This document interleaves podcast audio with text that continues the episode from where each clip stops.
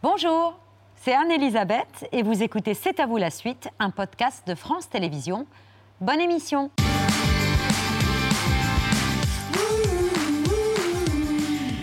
C'est à vous en direct jusqu'à 20h55 avec Eva Rock qui nous a rejoint. Salut Eva. Bonsoir à tous. On est ravis que vous nous rejoigniez. Une story média, un coup de cœur sur un documentaire qui forcément Oui. va résonner et va plaire à André Dussoli qui est notre invité ce soir. Bonsoir cher André. Bonsoir. Bonsoir. Bonsoir. Euh, non, mais je sais pas pourquoi, parce que j'ai oublié de dire qu'Émilie et Patrick étaient restés avec nous. Non, mais on est là. euh, Pourtant, je vous vois. Salut, coucou. Heureux de vous retrouver. Nous, on est heureux parce qu'on va parler d'un- d'une fiction dont vous êtes le héros, à la fois victime et manipulateur. Fiction adaptée du roman de Métine Arditi, Juliette dans son bain, qui sera diffusé donc demain soir sur Arte. Métine Arditi, qui a un lien Lointain avec Pierre Arditi, en effet, mais qui était euh, un homme d'affaires et qui s'est mis à la littérature avec succès depuis euh, pas mal d'années. Et en effet, Juliette dans son bain, c'est un de ses romans qui a été adapté donc par euh, Jean-Paul Linenfeld et puis Gilles Torrent pour Arte. Et c'est un thriller un peu inattendu, enfin qui se passe. voilà, c'est un milliardaire. Il a tout contre lui, évidemment. Milliardaire, c'est quand même un peu suspect. suspect. hein. Et donc, euh, sa fille est kidnappée. Et euh, le groupe euh, qui a kidnappé sa fille ne va pas lui demander de l'argent, mais va lui demander de dire sur quelle euh, mauvaise base il a établi sa fortune et sur quelles mauvaises actions euh, il a fait son, sa, sa célébrité. Et donc, il est obligé de faire des déclarations comme ça, et dont vont s'emparer évidemment tous les réseaux sociaux. Et les médias. il va se battre pour faire valoir sa vérité. Et il Mais va où est la cher. vérité? Ah, voilà. C'est toute la question. On en parle longuement dans un instant, mais d'abord un détour par la croisette, où hier une ovation a salué la performance d'Omar Sy, plongé dans l'enfer des tranchées dans Tirailleurs, film d'ouverture de la sélection, un certain regard. toute l'équipe des tirailleurs, un film qui fait l'ouverture d'un certain regard. Tous les films sont très personnels, on y met toujours beaucoup de nous dans chaque film, mais c'est vrai que celui-là, il a, il a beaucoup de choses. Ah, Il y a la France, le Sénégal, tout ce que je suis est dans ce film.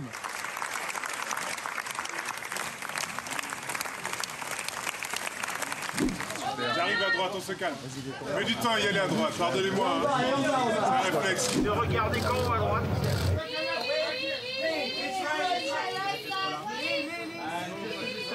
Il y a une bonne énergie.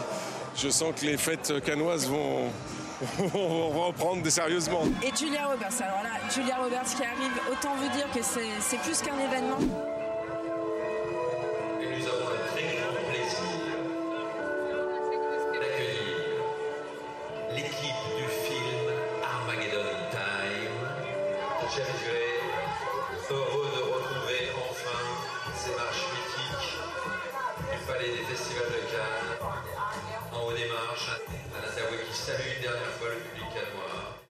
Direction le Palais des Festivals, où sont postés nos envoyés spéciaux Pierre Lescure, Mohamed Bouafsi. Bonsoir à tous les deux.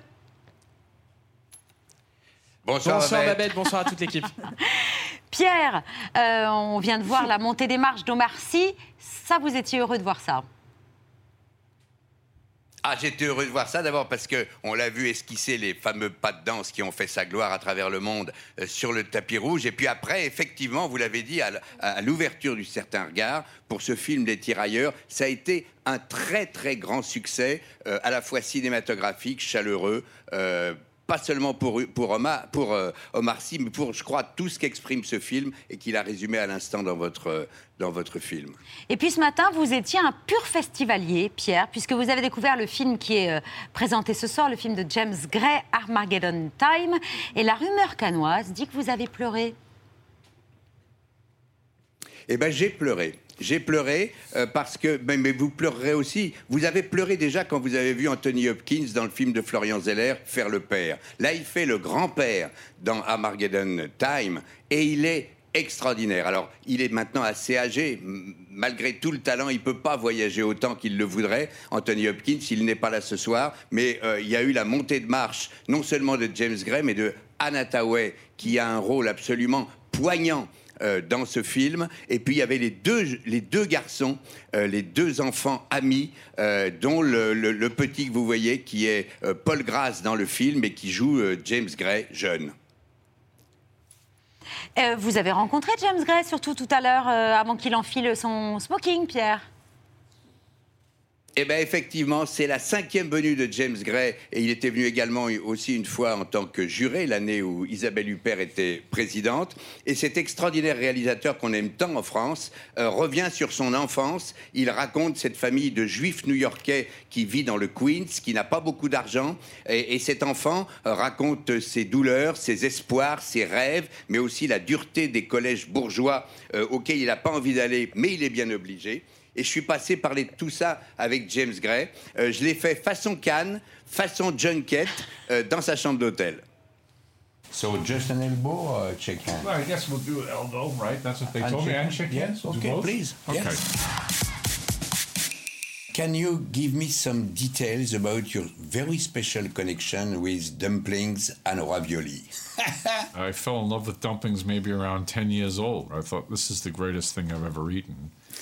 And I wanted to eat dumplings every night, every meal, only dumplings. You said uh, I had in mind to get back home and to make the most intimate movie possible.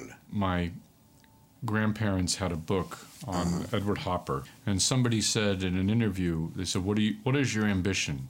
And he said, "My only ambition in painting is the most exact transcript possible of my most intimate impressions."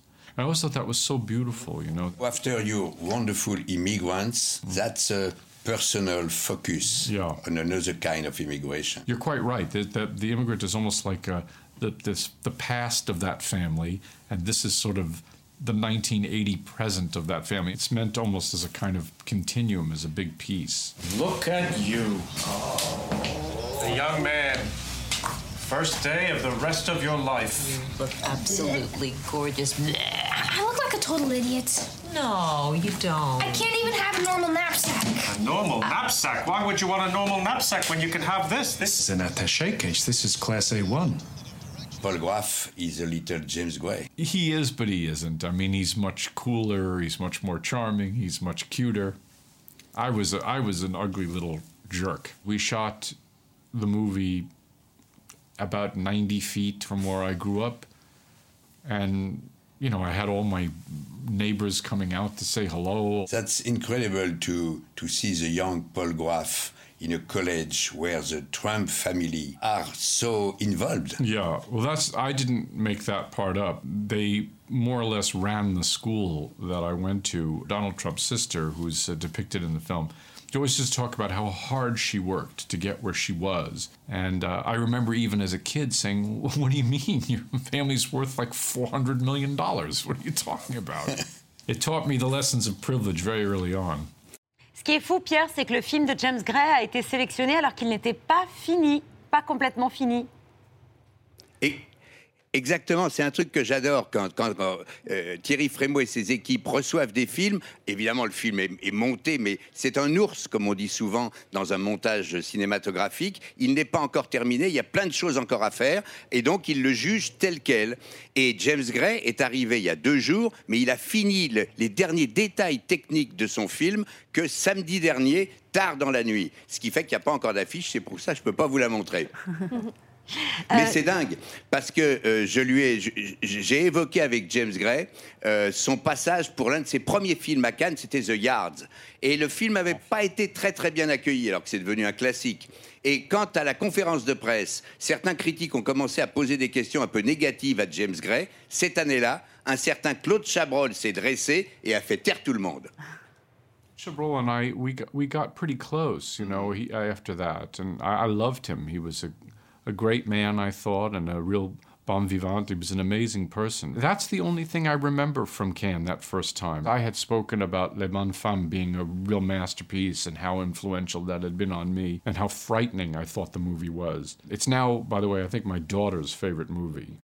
Question, Pierre, pourquoi il n'y a pas eu la patrouille de France ce soir pour euh, la projection du film de James Gray La patrouille a refusé de venir ce soir parce que Mohamed était resté au sol. Alors qu'hier, Eh Mohamed... oui, nous ne sommes pas que des mythos, Babette. Hier, Mohamed, vous étiez dans les airs avec la, la patrouille de France pour la projection en première mondiale de Top Gun euh, Maverick avec Tom Cruise. Oui, ils sont neuf, ils ont impressionné des dizaines de, milliers de canoises et de canois, et surtout un homme, Tom Cruise, qui montait les marches au même moment. J'ai vécu une journée euh, exceptionnelle hier. À midi, le rendez-vous était fixé. On s'est rendu sur la base 701 de Salon de Provence avec Anaïs Recouli. Le seul objectif de la patrouille de France et de ces neuf pilotes euh, de l'armée de l'air et de l'espace, délivrer à 19h précise les trois couleurs du drapeau français devant Tom Cruise et tous les canois et canoises. J'ai vécu une journée folle, complètement folle. Revivez avec moi ces images en immersion totale avec la patrouille de France et l'armée de l'air et de l'espace.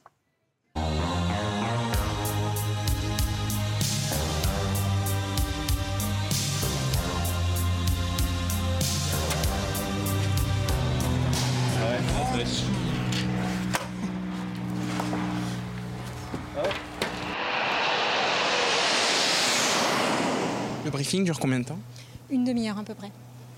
Et c'est le moment, on va dire, le plus important de la journée. En dehors du vol. L'armurier va vous présenter donc le siège éjectable si toutefois vous devez vous éjecter. Ça fout la pression quand même. Un petit peu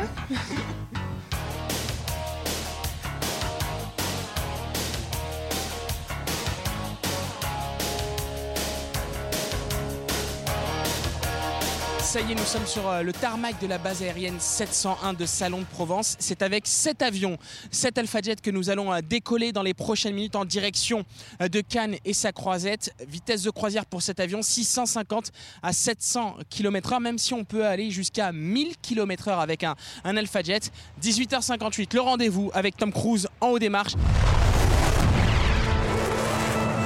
Good morning, aviators. This is your captain speaking. Welcome to Basic Fighter Maneuvers.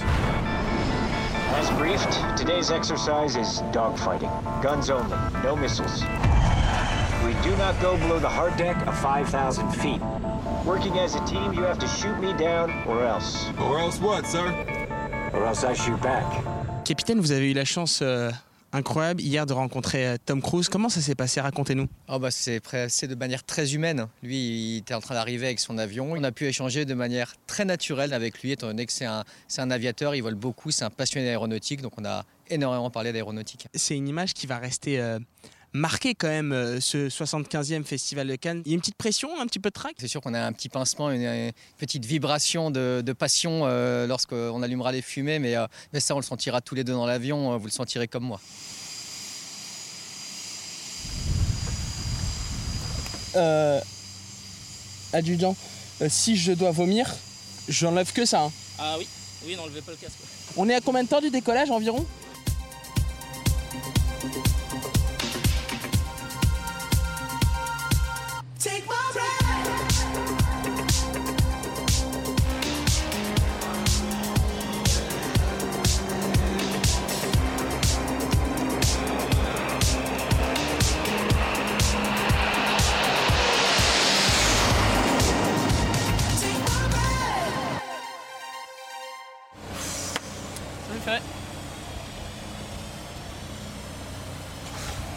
Merci beaucoup. Merci mon mec. Ouais, il s'est comporté comme un champion. Hein.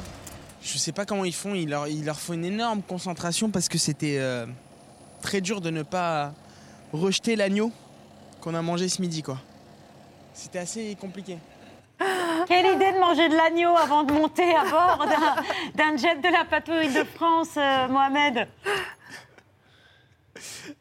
Je, je n'aurais pas dû, mais ma plus grande satisfaction, et j'espère que toute l'équipe et vous, Babette, vous êtes fiers de moi, puisque je n'ai pas rendu mon déjeuner du midi, alors que deux autres visiteurs qui participaient à ce voyage de la patrouille de France et n'ont pas eu cette chance. Je vais remercier aussi Sacha Fontana et Quentin Schatz pour le montage de ce reportage. Et, et- et plus sérieusement, j'ai vécu une journée incroyable hier. C'était un rêve d'enfant, un rêve de gosse, mais je voudrais saluer surtout ces militaires de la patrouille de France et de l'armée de l'air et de l'espace, parce que certains participent à des opérations en extérieur, des, sur des zones de guerre, des théâtres euh, de conflits aussi. Et c'est une image importante qui est restée, c'est leur envie toujours de montrer que ce drapeau français, il, il est là. Et ils sont fiers de, de travailler pour l'armée de l'air et, et de l'espace. Et ils étaient euh, très heureux de montrer ces images et, et d'emmener avec nous ces caméras pour dire aux Français, voilà, on va montrer à Tom Cruise qu'on est capable de réaliser quelque chose d'assez exceptionnel, qu'il n'y a pas que les Américains qui font des trucs de fou. Et on l'a fait sur la croisette à quoi, Pierre? 200 mètres euh, maximum. Ah oui, Voilà, maximum. 200 mètres et Tom Cruise était euh, très, très, très heureux de ce Ah, moment. son, son regard n'était pas joué, il était scié. Quand il a vu arriver le truc, avec le, le panache bleu-blanc-rouge d'enfer. Et Babette, j'ai une question. Euh, certains membres de la patrouille de France sont euh, fans de cet avou et m'ont demandé ça dirait à Babette de monter dans un avion de la, de la patrouille de France, un Alpha Jet Mais oui, mais oui. Oh là là là là. Allez, Babette. Bah, euh, moi, je mange jamais d'agneau, mais bon, euh, je suis pas- je suis obligée. Bon, euh, c'est un oui. Obligé. Oui, ça se refuse Ah pas. ben, André Dussolier monte avec Allez, moi. c'est signé. Ah ben voilà, en duo avec André Dussolier. Merci beaucoup. Il n'y a qu'une place, c'est pas grave sur mes genoux. André. Allez. Gros bisous, bravo à tous les deux. On vous retrouve demain à 20h en direct. Tout de suite de notre côté, vous n'avez pas oublié, c'est l'heure du vu, ce qu'il fallait pas rater hier à la télé. André vous salue.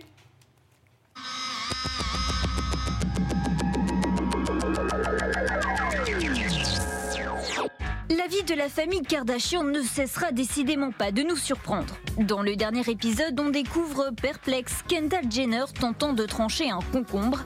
Par devant ou par derrière, la cadette du clan ne savait visiblement pas par quel bout prendre le problème, mais tenait à y arriver toute seule. À chacun ses défis. Et quand on coupe cette tomate, on comprend l'appellation et cet ADN modifié. Finalement, la simplicité, c'est c'est souvent simple. L'émotion, c'est souvent simple, pardon. La simplicité, c'est souvent simple. J'allais intervenir, mais Le mec, euh, high level. C'est une information passée assez inaperçue. Sur les emballages de plats cuisinés, l'obligation d'afficher l'origine de la viande a été levée. Et depuis l'affaire des lasagnes à la viande de cheval, les plats préparés devaient afficher l'origine de leurs ingrédients. Regardez la patrouille de France. On peut applaudir, bien évidemment. C'est très impressionnant ce qui est en train de se passer.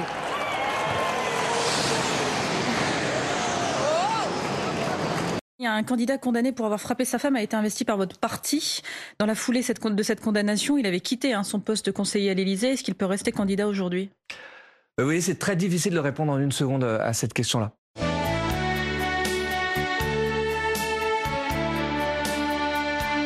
Et en même temps, je veux qu'on puisse regarder les choses dans leur euh, complexité. Et parfois, les choses, elles sont un peu plus complexes que euh, simplement un, un jugement en une seconde chrono sur un réseau social. En l'occurrence, cette affaire-là, elle est complexe. Euh, C'est la justice, hein, qui l'a condamné, ce c'est pas les réseaux Oui, sociaux. bien sûr.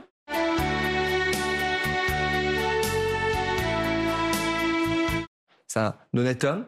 Euh, je ne crois pas capable de violence euh, sur les femmes. Non, mais vous voyez bien le deux poids, deux mesures. soumettra Vous dites, au jugement des soit- électeurs. On- Ouais. Vous dites, je- pardon, on est en retard, mais on va encore. Vous dites, je crois pas qu'il soit capable de violence sur les femmes. Si, il a été condamné pour. Et je sur viens sa de femme, vous en le dire de façon Ouais. assez euh, précise. Il y a eu, C'était la vérité euh, judiciaire, en tout cas. La pression était trop forte. Le candidat de la République en marche, Jérôme Perra, ne se présentera pas en Dordogne. Condamné pour violence conjugale, sa candidature avait suscité beaucoup de polémiques.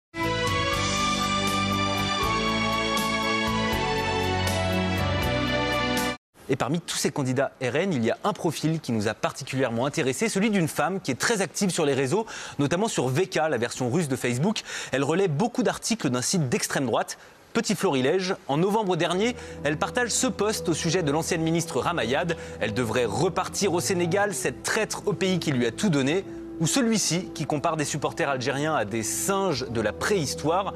Déjà, là, les bas les masques, on voit mon vrai visage de folle et je voulais que ça attende quelques jours encore. La candidate Liliane Pradi a supprimé ses profils sur les réseaux sociaux et en début de semaine, elle a été effacée de la liste des candidats qui est publiée sur le site du RN. Hier en Italie, l'Érythréen Binyam Germay, 22 ans, a été le grand vainqueur de cette dixième étape du Giro. Première fois qu'un coureur africain remportait une étape d'un grand tour.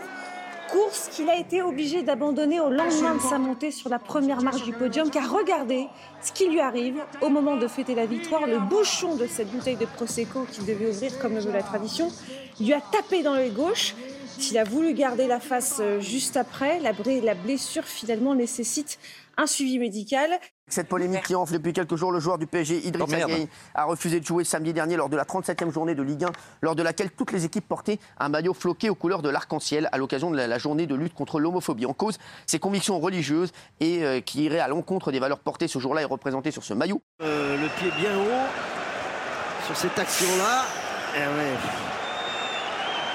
Il n'avait pas envie d'arborer un maillot arc-en-ciel pour cette journée contre l'homophobie. Moi, je lui donne raison au nom de sa liberté de conscience, d'expression, de religion. Et pour ça, il est jeté au chien. Il y a de la haine contre lui. Je trouve ça un totalement inadmissible. Ah ouais. C'est vraiment un énorme Voilà. connard. Vomir à tout Je moment. l'avais jamais dit, mais là, t'es vraiment. là, énorme connard, excusez-moi, mais pardon, mais là, ça va trop loin. L'homophobie, c'est pas une un opinion, c'est un délit. Raphaël Boré, c'est fait C'est sous la balle transversale L'Eintracht Francfort est champion d'Europe Arrêtez du de coup donner que des je me- leçons, vous êtes la bien-pensance incarnée, arrêtez de Moi, je donner suis des la leçons. aux bien-pensance parce que donc parce qu'il ne pratique pas l'homophobie, il a pas, il a, il a pas à être contre propagateur de l'homophobie. haine, voilà ce que vous êtes. Hein vous propagez la haine. Non, mais, mais t'es- Oh, vraiment, je te jure, Gilles, là, là, ça va trop. C'est fini, je te parle plus dans la légende. Ah Là, bah, ce que tu viens de mieux, dire là, ce que tu mieux. viens de dire là, Gilles, je devant tout le monde, t'es un énorme connard. ouais. Vraiment. Est-ce que c'est parce qu'il y a un manque de talent ou c'est parce qu'on a créé des murs, des barricades entre les genres? Non. Peut-être qu'il y a ça. Peut-être que, peut-être que c'est plus. Il y a un problème de spécialisation. Il y a quelqu'un qui dit Mathieu Delormeau ne comprend rien. Respecter les homosexuels est une chose, soutenir leur cause en est une autre. Non mais La Cyril, vous êtes majorité des- adorable, vous lisez que des messages contre nous. Moi j'en ai plein aussi avec, a- avec moi, j'ai plein de que- soutien que- aussi, quel hein. mépris. Je bah- Gilles Verdez. Il n'y a que Géraldine et vous qui sauvez votre âme ce soir. Bravo mon chéri, c'est un bouffon ce Gilles. Enfin, je peux en lire moi aussi des tweets, qu'est-ce que- Cyril. Qu'est-ce que vous dites aux gens qui disent ça, aux musulmans qui vous disent ça je, pars, pas là-dessus, c'est- ridicule ce que vous me dites. Il y a des gens majorité qui disent que, ça veut rien dire. Non mais pourquoi non mais là vous êtes parti, vous êtes parti, vous êtes énervé, vous avez pas du tout expliqué ce que vous pensez. Donc j'ai expliqué, Non non, vous avez été euh, très mauvais euh, ce ah bah, soir. très bien, je suis Alors mauvais, je, vais vous laisser une minute. Non mais je vous laisse. Non mais Mathieu, non, mais pas du tout. Cyril. Mais non parce que vous avez insulté Gilles au lieu d'expliquer. non, mais Mais on vous avez enlevé votre micro. Je me fais Cyril, engueuler, les Twitter vous êtes un- quoi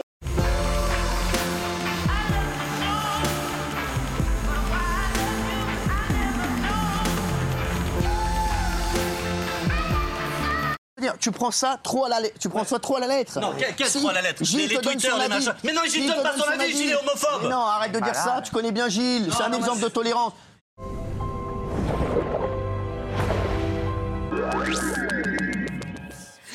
Voilà pour le vu du jour. Les réseaux sociaux n'existaient pas sous le règne d'Élisabeth Ier d'Angleterre. Et pourtant, le philosophe Francis Bacon dissertait déjà sur la rumeur qu'on nommait la jactance. Va calomnier hardiment, il en reste toujours quelque chose. Devise reprise par Beaumarchais dans le Barbier de Séville. La calomnie, monsieur, vous ne savez guère ce que vous dédaignez. J'ai vu les plus honnêtes gens près d'en être accablés. Calomnier, calomnier, il en restera toujours quelque chose, me disait aussi très souvent Yolande, mon ex-belle-mère, qui devait trouver que je jactais un peu trop. La rumeur qui dévaste, Sheila en sait quelque chose.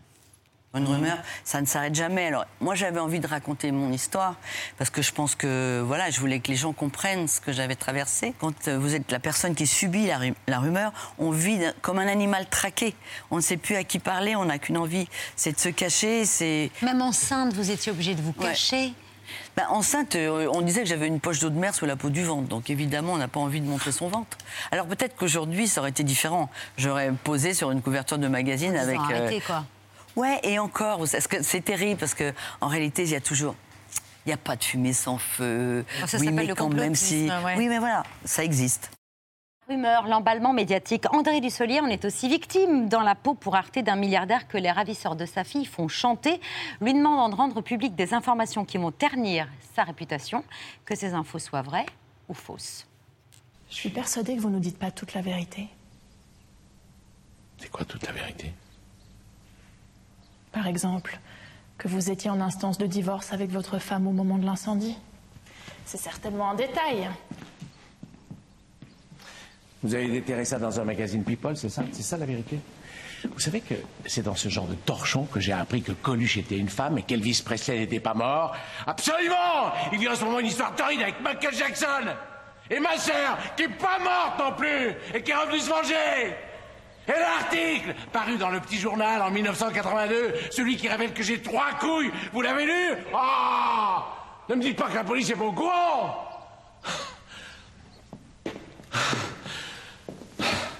Du coup, là, c'est vraiment, là, Oui, c'est il vraiment abois. il sait plus comment faire pour se défendre.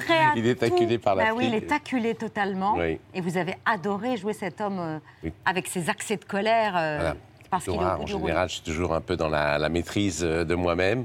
Et là, tout d'un coup, ce personnage qui est obligé vraiment, euh, oui, de clamer sa vérité, euh, qu'on va découvrir au fur et à mesure, euh, il, est, il est- voilà, il a plus peur de rien. Il est en face de la, la femme qui, en- qui enquête sur cette histoire. Et il est obligé de dire ce qu'il en est. Mais on a toujours un soupçon vis-à-vis de cet homme qui a peut-être construit sa fortune et sa réputation sur des choses. euh, bizarre, étrange, en tout cas soupçonnable. C'est vrai que c'est une excellente satire sociale sur le fait que la réussite, euh, et en particulier la réussite financière, est toujours un peu suspecte un peu louche et que la présomption d'innocence est de plus en plus difficile, voire impossible à respecter. Oui, on est souvent euh, condamné avant d'être jugé. Et on a vu plein d'histoires comme ça où les, où les gens ont été détruits ont été obligés, euh, même innocents, de remonter un peu euh, pour se battre, pour faire valoir leur innocence.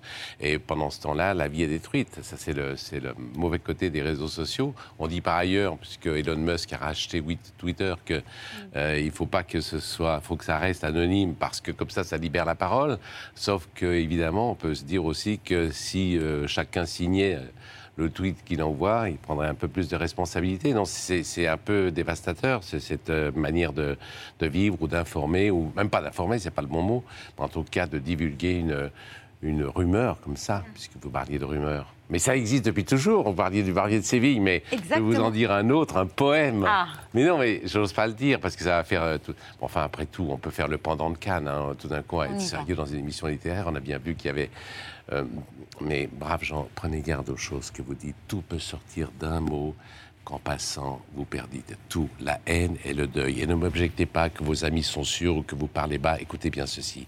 Tête à tête, en pantoufle, porte-cloche chez vous, vous dites à l'oreille au plus mystérieux de vos amis de cœur. Ou si vous aimez mieux, vous murmurez tout seul, croyant presque vous taire, dans le fond d'une cave à 30 pieds sous terre, un mot désagréable à quelque individu. Ce mot, que vous croyez qu'on n'a pas entendu, que vous disiez si bas dans un vieux sourd et sombre, court, à peine lâché, part, bondit, sort de l'emptenée, il est dehors. Il connaît son chemin, il marche, il a deux pieds, un bâton à la main, de bons souliers ferrés, un passeport en règle, au besoin, il prendrait des ailes, comme il vous échappe, il fuit, rien ne l'arrêtera, il suit les quais, franchit la place, etc. Passe l'eau sans bateau dans la saison des crues, va tout à travers un dédale de rue, droit chez le citoyen dont vous avez parlé. Il sait le numéro, l'étage, il a la clé. Il monte l'escalier, ouvre la porte, passe, entre, arrive, et ailleurs, regardant l'homme en face, dit Me voilà, je sors de la bouche d'un tel. Et c'est fait. Vous avez un ennemi mortel. Pas mal, hein? Ça s'appelle Le mot de Victor Hugo. Ça date de 1800 et c'est très actuel.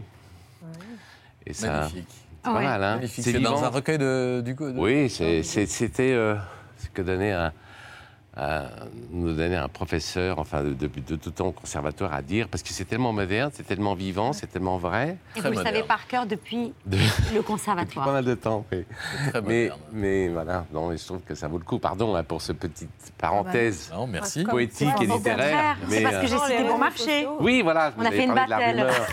et puis je trouve que ça explique... Euh, ah oui, ça dit formidablement bien et le sujet du film. Oui et la réalité à laquelle on est confronté de plus en plus aujourd'hui. Vous, les réseaux sociaux, il n'y a pas de Twitter ou d'Instagram signé en Non, c'est trop compliqué. J'ai vu, par exemple, en tournant avec des jeunes comédiens, mais ça, ça m'impressionne beaucoup, que, euh, en effet, les réseaux sociaux, ça a de l'importance. Il y a un jour, Gaspard Proust, qui veut faire un spectacle dans un théâtre, au théâtre Montparnasse, pour ne pas citer. Le théâtre est tout à fait content, il dit d'accord. Et donc, ils disent à Gaspard Proust, bon, et à ses producteurs, bon, ben, on, va faire euh, des affiches, etc., sur les colonnes Maurice. Non, c'est pas la peine la peine. Et donc, trois jours après, par les réseaux sociaux, etc., il est arrivé à remplir, euh, je sais pas, 30 euh, dates ou plus, euh, sûrement plus. Donc, ça veut dire qu'en effet, il y a un côté positif. Et tournant avec des jeunes acteurs, j'ai vu quand même qu'ils étaient toujours en relation. C'est un boulot que je pourrais pas faire. Mais c'est avec leur public, pour les, gens, voilà, leur communauté. Et donc, leur travail, ils sont en relation directe avec le public. Je, oui, je comprends ça. Mais on n'est pas habitué à ça. C'est vraiment notre, notre alphabet, une autre manière de vivre. Alors moi, je vais vous parler du mensonge et avec euh, une petite archive, parce que vous savez que c'est la marque de c'est à vous d'aller chercher dans, au fond du placard à archives euh, des, choses, des traces qu'ont laissées nos, nos, invités. Alors c'est une archive de 91, vous êtes sur le divan d'Henri Chapier et vous évoquez le plaisir de jouer venu avec le plaisir du mensonge. C'est vrai c'est pas un hasard si je suis devenu comédien. C'est-à-dire que j'ai voulu plaire aux, adultes. J'ai voulu dire, euh, bon, bah, puisque il faut travailler, il n'y a que ça qui compte, alors je vais travailler, je vais vous faire plaisir. Et puis aux questions qui, traitaient de ça, ben, quelquefois, j'étais pas toujours à la hauteur des résultats escomptés. Donc je mentais. Et avec le mensonge, est venu le plaisir de, jouer. Ça m'a permis d'échapper à une réalité que je trouvais un peu euh, pesante.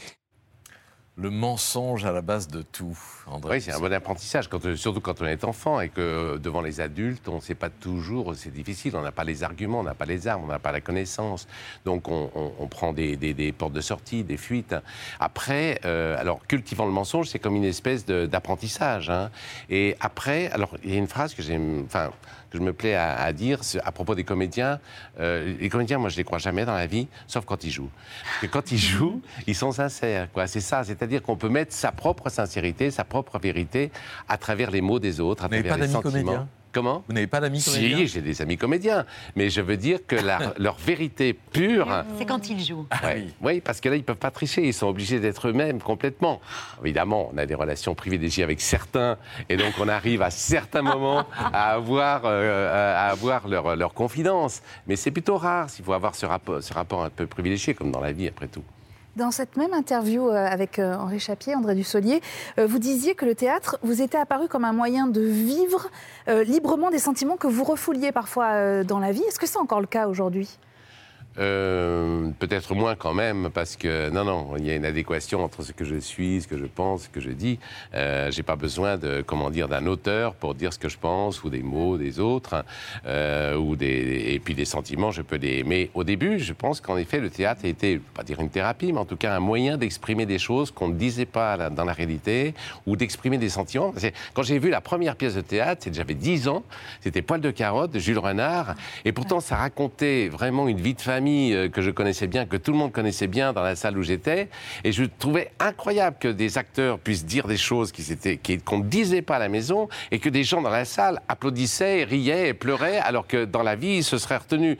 Donc je trouvais que le théâtre avait un côté libérateur qui était formidable et qui permettait de, de vivre avec beaucoup d'intensité. Et- et on voudrait revenir aussi sur un rôle que vous avez eu euh, dans un film d'Alain René, Mélo, Oui. euh, en l'occurrence. Vous, évoquez- vous incarniez à ce moment-là euh, Marcel Blanc. Et euh, on a retrouvé une archive. Vous êtes dans une émission de Christophe de Chavannes. Vous revenez sur la méthode de travail, justement, avec Alain René. On regarde cette archive. Vous êtes aux côtés de Sabine Azema euh, et de Pierre Arditi. On a répété euh, 20 jours, tranquillement, dans un studio. On a mis euh, Ensemble? en, en place tout ça, ensemble, avec euh, Alain René. Et, qui, et ensuite, on a tourné pendant 23 jours. Ce qui est peu. Très peu. On faisait une moyenne de 9 minutes par jour, ce qui est beaucoup Ce qui est par beaucoup. rapport à... Oui, parce qu'en général, on tourne, on tourne 2 minutes par jour au cinéma. Et alors, je voulais vous montrer cet extrait parce qu'en l'occurrence, dans Mélo, il y a une scène au cours de laquelle vous devez fondre en larmes d'un coup. Ouais. Et je me souviens d'une interview que vous aviez donnée à France Inter où vous disiez que pour arriver à cette euh, réaction-là, Ouais. vous aviez assassiné toute votre famille. Un peu, oui. Petite explication de texte pour qu'on comprenne ce que Oui. ça veut dire. Bah, on est obligé de se mettre dans un état émotionnel un peu, euh, oui, euh, fort, violent. C'est difficile, en plus, de- dans la scène où je devais le faire, parce qu'il me, à Pierre Arditi me révélait quelque chose.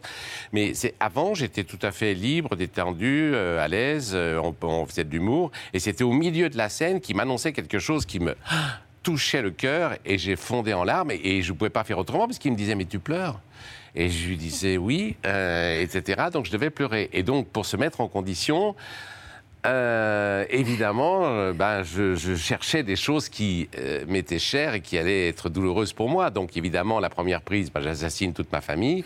Mais après, ça marche plus. Quoi. Il faut que je trouve autre chose. Donc j'assassinais des chiens, des amis, des cousins. bon, voilà pour, pour, pour qu'on renouvelle l'émotion. Et puis, et puis, et puis finalement, finalement, c'est ça qui est cruel dans le cinéma, mais c'est la loi du cinéma. Alain René, qui est un homme très pudique, n'a pas pris la scène où je pleurais. Donc,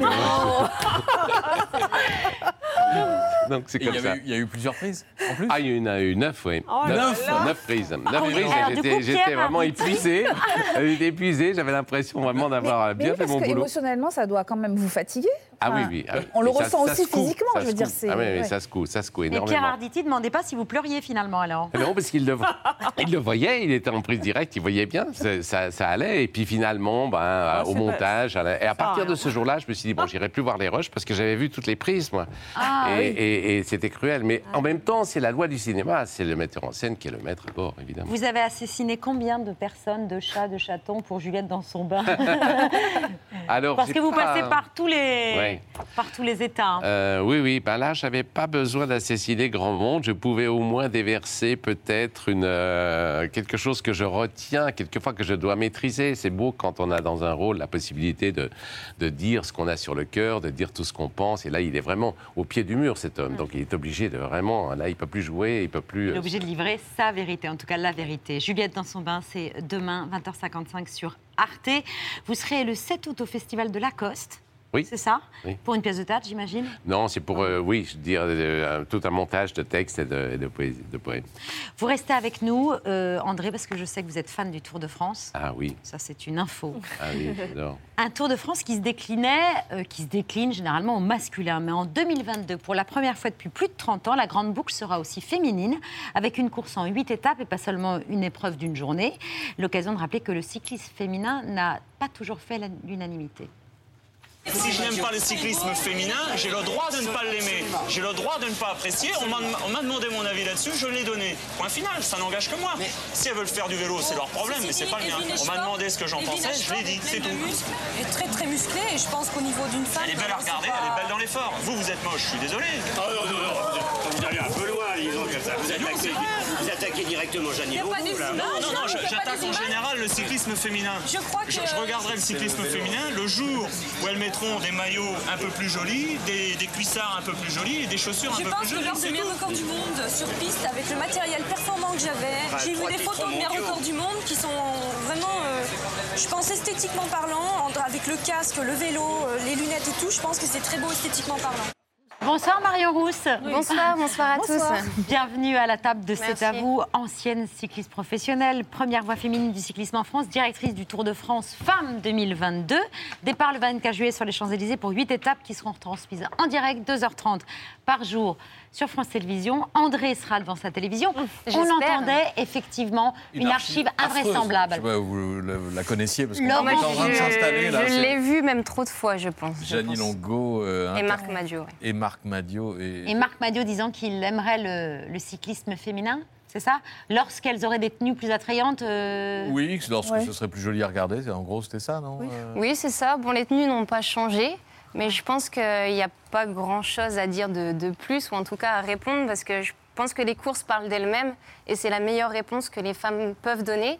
Je vous invite tous, hein, d'ailleurs, autour de la table, de suivre euh, bah, sur France Télévisions. On a plein de courses euh, qu'on transmet du cyclisme féminin, et euh, il n'y a pas grand-chose à envier au cyclisme masculin à l'heure actuelle. Est-ce qu'il pense, la même chose aujourd'hui, Marc Madio C'est ça qui est intéressant. Peut-être pas, il a peut-être évolué aussi, non? Ah oui, non, c'est ça. Les, J'espère. les mentalités ont évolué. et Je pense que si vous recevez un jour Marc Madio, il aura un tout autre discours. Euh, D'ailleurs, l'équipe FDJ s'est déclinée au féminin. Donc. Ouais, donc il le prouve.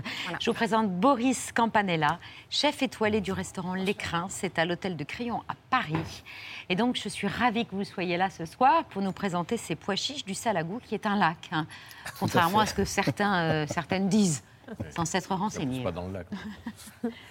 Oui, donc c'est des pois chiches, cher chef Bon, je vous l'explique tout de suite. En quelques Donc- mots, si vous le voulez bien. Donc sur le dessous, vous avez une purée de pois chiches avec un praline au pignon de pain.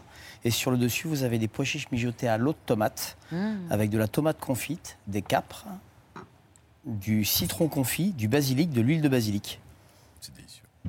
On de y la va, on ricotta goûte. salée. On plante pendant qu'Eva bosse. Oui, Allez, Eva. Marion, l'histoire euh, du Tour de France euh, femmes est quelque peu chaotique hein, parce que la compétition a connu vraiment euh, plusieurs formes, plusieurs formules.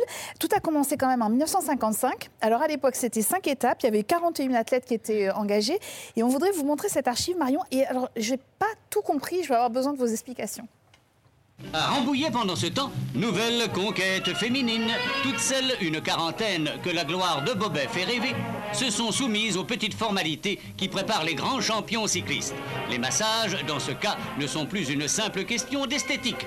Et nos coursières, c'est leur titre officiel. Le mot coureuse n'ayant pas été retenu. Nos coursières, donc, ont accepté la bande de sparadrap qui doit leur affermir les reins. Ainsi s'est envolé, si l'on peut dire, le premier Tour de France cycliste féminin. Un tout petit tour de 400 km, mais qui deviendra grand. Plus maintenant. Alors, on est d'accord que cette histoire de bande euh, dans le dos, là, pour raffermir les reins? Euh, ouais, je suis pas au courant non plus et ça n'existe pas. hein. D'ailleurs, en- actuellement, on les utilise pas, donc euh, peut-être que ça chauffait déjà à l'époque, j'en sais rien. Mais en tout cas, c'est super sympa de revoir ce, ce genre d'image. Alors, ce tour de 1955, il se déroulait sur 400 km. Là, en 2022, on est à 1000 km, avec euh, au programme euh, notamment l'arrivée au sommet de la planche des Belles-Fils, dans le sommet euh, vosgien. C'est une étape spectaculaire, puisque les, et pas, pas puisque, mais et les garçons vont aussi euh, faire euh, une étape euh, dans, cette, dans cette région. Quelles sont les autres étapes les plus redoutables et les plus redoutées par les Ah, cyclistes femmes? Toutes les étapes vont être importantes, hein, surtout pour celles qui vont se défendre pour le classement général. Sur chaque étape, même si c'est plat, il peut se passer quelque chose, une chute, un problème mécanique. Donc il faut toujours être hyper vigilante à chaque étape. Je pense que la première étape euh, va rester historique et c'est pour ça qu'on est parti de Paris, puisque les hommes vont arriver le dimanche et les filles partiront également le dimanche depuis Paris avec le même circuit sur les Champs-Élysées, donc une étape qu'on connaît tous. Et les différentes étapes euh, importantes, il y aura également euh, bah, les chemins blancs, ça sera une nouveauté. Les hommes ne l'ont jamais fait sur le Tour de France. Il y aura un air de classique donc au mois de juillet. Euh, 12 km de chemin blanc, assez difficile, donc il faudra être forte, mais il faudra également avoir de la réussite pour pas avoir de, de problèmes mécaniques, ne pas crever au mauvais moment. Et puis le week-end qui sera très montagneux, vous en avez parlé avec l'arrivée au sommet de la super planche des belles filles. Vous étiez euh, championne de France de cyclisme en 2012. À l'époque, il n'y avait pas le Tour de France euh, femmes. Non, malheureusement. Vous l'auriez fait si euh, la compétition avait existé? Ouais, ouais, ouais. Honnêtement, je l'aurais fait avec plaisir parce que, hum, enfin, pour, pour vous expliquer vraiment l'aura du Tour de France, vous expliquer que c'est une course quand même qui est à part. Quand on passe dans la rue, quand quelqu'un vous arrête, que vous commencez à parler, qu'on vous demande votre métier et que vous dites que vous êtes cycliste professionnel, la première question qui revient, c'est Ah, mais si tu es cycliste, tu as fait le Tour de France. Et moi, du coup, je me sentais pas légitime parce que le Tour de France n'existait pas pour nous. Et donc, je suis contente, je suis fière du coup d'être à ce poste bah, pour savoir que toutes les petites filles qui seront devant leur télévision vont pouvoir rêver et penser faire le Tour de France femme avec Zwift un jour.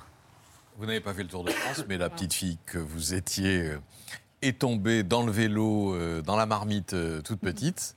Hein, c'est une euh, affaire de famille d'abord, parce que votre père pratiquait, des cousins aussi étaient des coureurs professionnels, c'est ça? Déjà, quand j'étais dans la poussette, j'étais déjà sur les courses de vélo. euh, Donc, non, non, c'est dans mon ADN. Ah oui. Euh, après, pour être honnête, à l'âge de 6 ans, quand j'ai commencé à vouloir faire de la compétition, euh, j'ai dû m'inscrire en cachette parce que euh, mon père trouvait ce sport tellement difficile Yep. que pour une petite fille, euh, c'était trop compliqué. Donc j'y suis allée de, de moi-même et puis après j'ai continué, j'ai gravi les échelons. Et- des compétitions à partir de 6 ans Bien sûr, mais à partir de, de, de 4 ans, 5 ans, vous pouvez commencer. Pardon? Ouais. L'école de cyclisme, ouais. On apprend le vélo à quel âge Quatre ans. euh Mais Ah on bah. fait des courses de combien?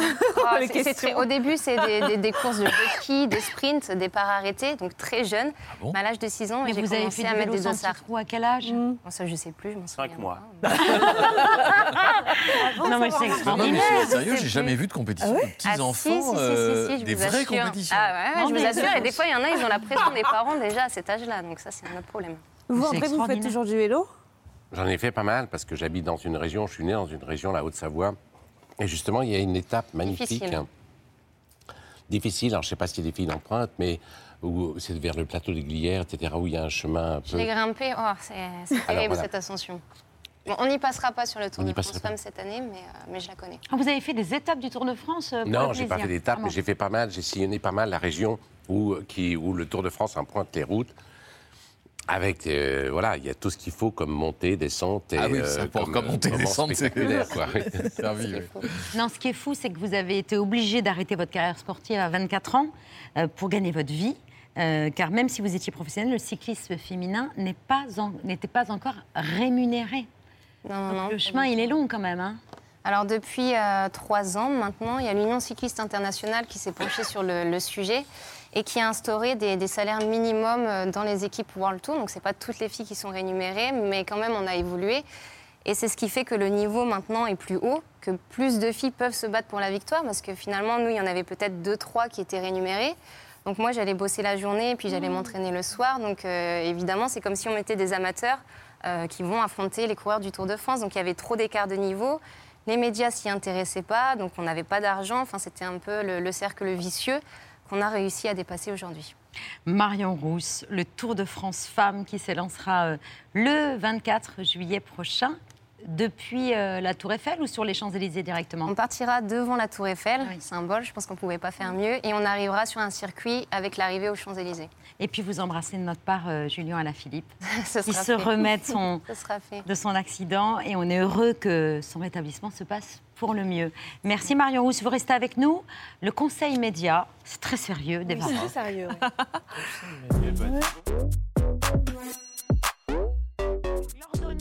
C'est trop, c'est trop sérieux. Non mais en fait on profite de la présence d'André Dussolier. Oui, pour euh, évoquer un film culte, André, euh, un film culte, un film avant-gardiste et un film féministe.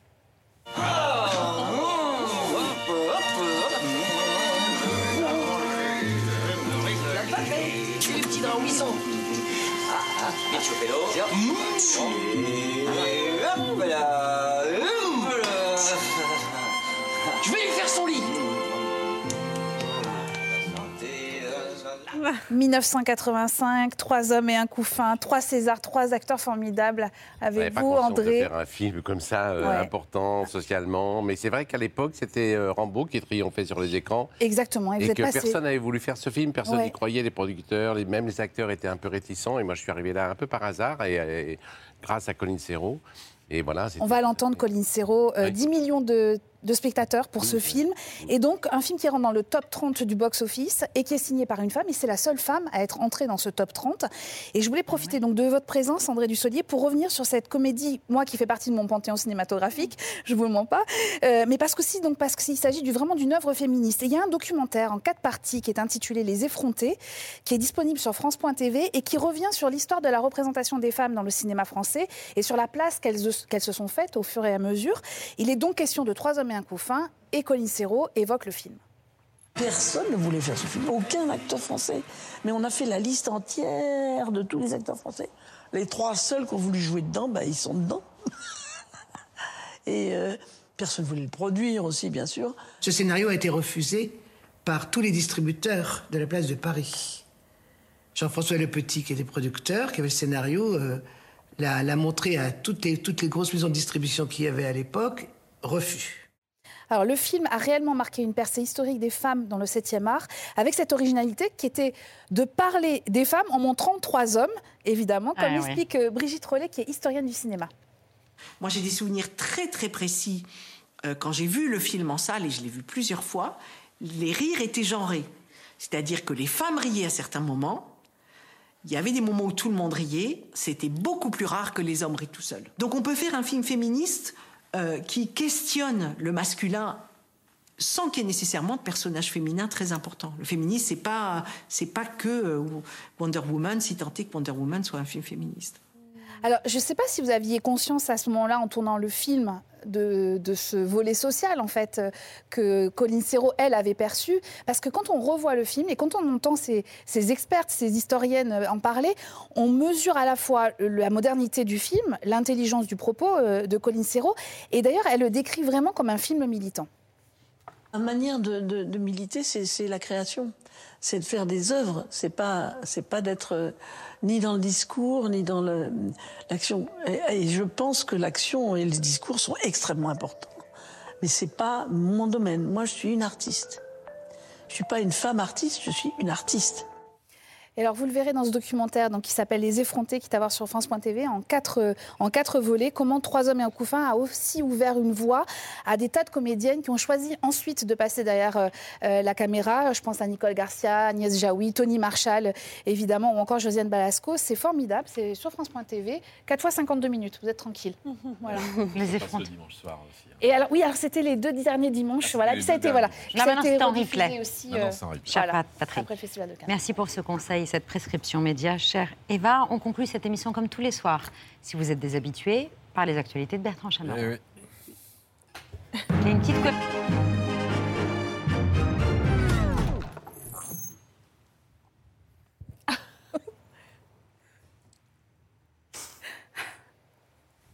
Voilà, Fin de la minute de silence en mémoire du Magnéto 14 que vous auriez dû voir hier dans l'ABC. Il a été inhumé ce matin dans la plus stricte intimité.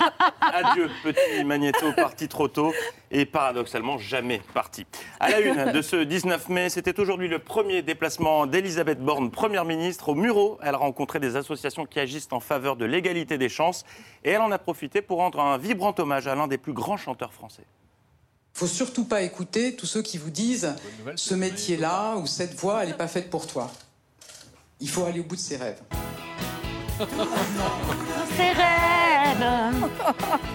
Après, ce n'est pas très étonnant euh, qu'elle cite du Goldman, car qui est la première ministre? C'est Elisabeth Borne, Borne, Borne, Borne. C'est Elisabeth Borne. C'est quoi les vraies paroles? J'ai oublié. Quand la musique est Quand bonne. Ah Comme quoi, tu vois. Si, si, ça ton jeu de marche. mots de début de semaine n'était pas si mauvais. C'était pour me faire pardonner. Il était meilleur. Oui, bah oui, on peut le dire. Notre page législative et direction ce soir, la troisième circonscription du Rhône était invitée à débattre hier sur France 3 Rhône-Alpes. Sarah Payon, Béatrice de Montille, Marie-Charlotte Garin et Gérard Volory. Bonsoir également à vous, Marion Trompette. Il nous en faut peu, oui. Les candidats qui ont joué au grand comme les candidats à la présidentielle, ils ont employé des phrases de débat d'entre deux tours. qui permettent de laisser un Lyon monde. avait 5 Je ans termine pour sauver la planète au début du mandat. C'est vrai que. Je ne vous interromps pas, donc vous me laisserez terminer. Je ne vous ai pas interrompu. Chacun son tour. Hein. Voilà. Donc, c'est- pour moi, NUPS, ce n'est pas. NUPS, c'est co- une coalition de dupes. Voilà. Voilà. Tout simplement. Oui, ce monsieur, candidat RN, était venu avec un petit dossier rempli de petits effets dont il est très fier, des calembours, on vient de l'entendre, mais également des effets visuels pour prouver qu'il n'est pas extrême. Il a employé un argument qu'on n'avait pas entendu depuis euh, Nadine Morano et son ami noir. Qui veut intervenir là-dessus, euh, Madame Garin? Simplement que le, le jeu de la dédiabolisation du Rassemblement national euh, ne dupe personne. Donc euh, on peut dire autant qu'on veut qu'on n'est pas extrême. À partir du moment où on appartient à un parti extrémiste, ça, ça restera un Madame extrémiste. Pillon, photo de ma femme. Merci.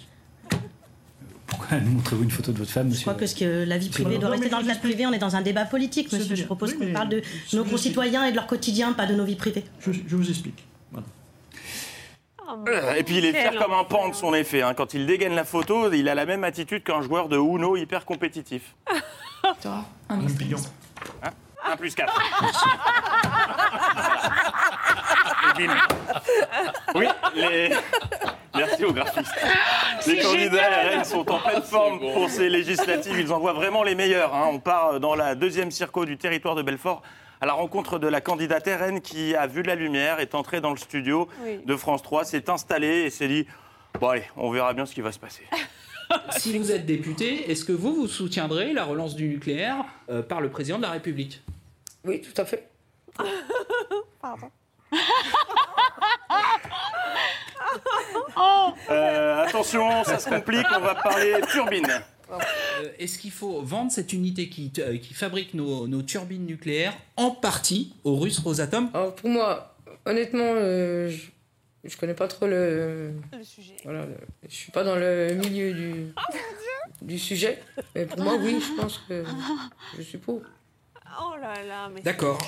Euh, D'accord. Puis est venue euh, la Le question malaise. que redoutent tous les candidats RN des législatives, la question service public. de moins en moins d'argent pour euh, les collectivités euh, locales et une demande de plus en plus forte de services publics ou de services à la population au sens large. Euh, en économisant sur des. Sur quoi, justement? Euh, je fais quoi? Euh, Allez, je balance le mot magique. Sur quoi, justement? Je- euh, L'immigration. Eh ben voilà. C'est-à-dire Oh, mais quel malaise, c'est pas possible. Florian Chauche J'ai pas préparé, je suis désolée.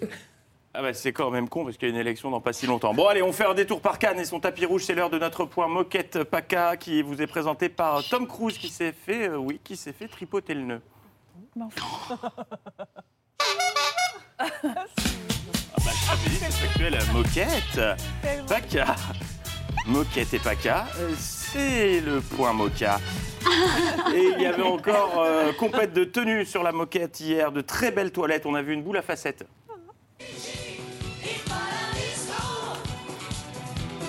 Ah, Autant pour moi, c'était Eva Longoria. Une euh, éponge de douche à monter les marches. Et Jour de promo, deux pour le prix d'une. Un bonbon harlequin a visiblement eu des problèmes de gaz et on a fait profiter vraiment toute la croisette. hein.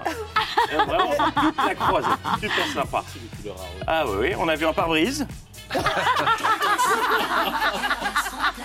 Et enfin, amis festivaliers, méfiez-vous. Des pickpockets peuvent être présents en station. Fermez bien vos sacs. Achtung vor Taschendieben. Star de la croisette hier, Tom Cruise qui a eu droit à une belle surprise, on en parlait tout à l'heure, de la- à l'occasion de la projection de Top Gun, le passage de la patrouille de France. Oh putain, c'est De c'est à vous. Wow Et oui. Euh, Tom Cruise qui a profité, euh, qui a provoqué un véritable mouvement de foule sur la croisette. Pensez pour cette dame qui s'est fait littéralement broyer. Elle est où?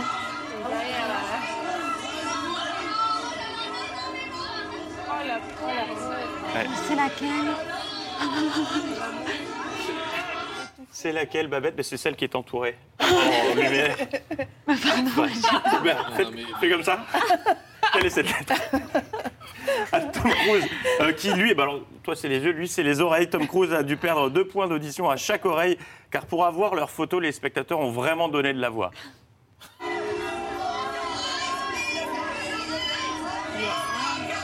Ah, les ah oui, d'autres ont eu moins de chance, comme cette dame.